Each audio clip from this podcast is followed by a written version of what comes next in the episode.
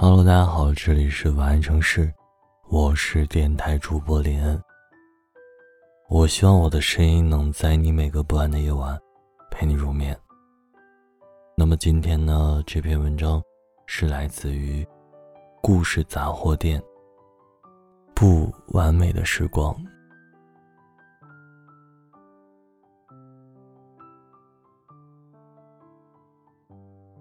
小兔子在离开纸箱人的庇护后，它过了很长一段黯淡无光的时光。露宿在桥洞下，最爱惜的白毛也变得灰溜溜的，脸也瘦了好几圈。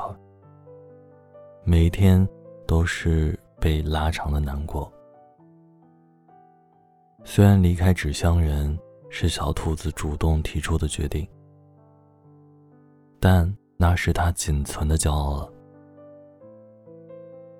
如果我变得足够完美，那与纸箱人，也许就不是这样的结局了吧。那段时间，小兔子每天都在反省自己的缺点，在日记本上写满了对自己的不满。今天发现自己太懒惰了。为什么我不能勤奋的像小鸟阿布一样，天天早起呢？今天发现自己太无趣了。为什么我的生活没有任何有趣的地方？今天发现自己太胆小了，很讨厌桥洞的生活。但是我又没有勇气离开他。不做好充分准备的我，好像不敢跨出任何一步。那是一段小兔子讨厌自己的时光。他愿意和我说，是多大的信任啊！小狐狸一边读着他的日记，一边心疼的想到。小兔子，我不需要你变得完美，你可以是你自己。我喜欢你的不完美。小狐狸抱着小兔子说道：“小狐狸，这段经历我只和你说过，因为我觉得你会懂。还记得第一次和你唱歌？”我唱的一点都不好听，我没有完美的歌喉，我都跑调了，但你却听哭了。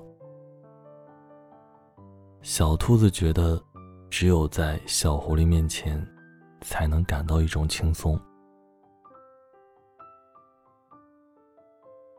傻兔子，你的一切我都喜欢。小狐狸知道他不喜欢暴露真正的脆弱，那就用自己温柔的心紧紧靠近他吧。他多怕冷啊！你不完美的时光，在我眼里也是完美的。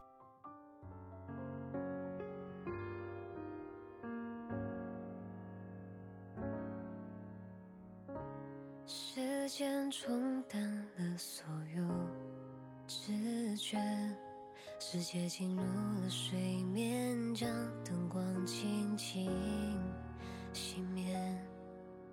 等梦化成风，我已经开始明白。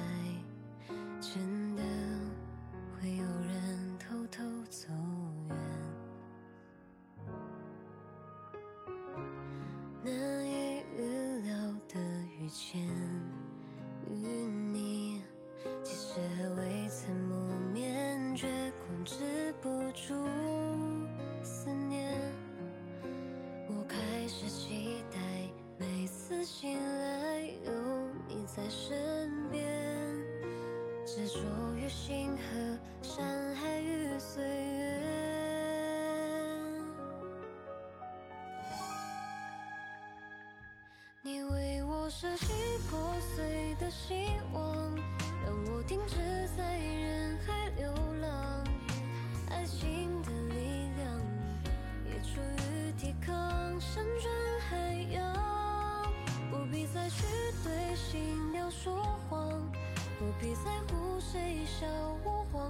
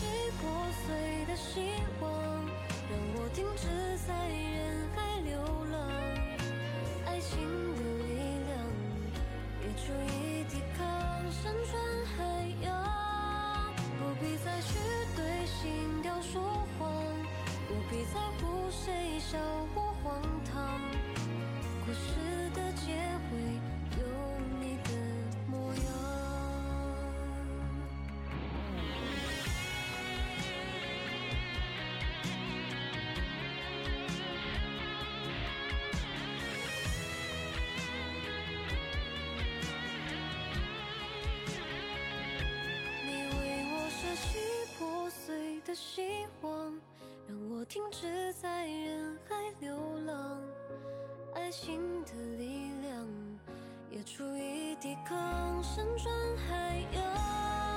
不必再去对心跳说谎，不必在乎谁笑我荒唐。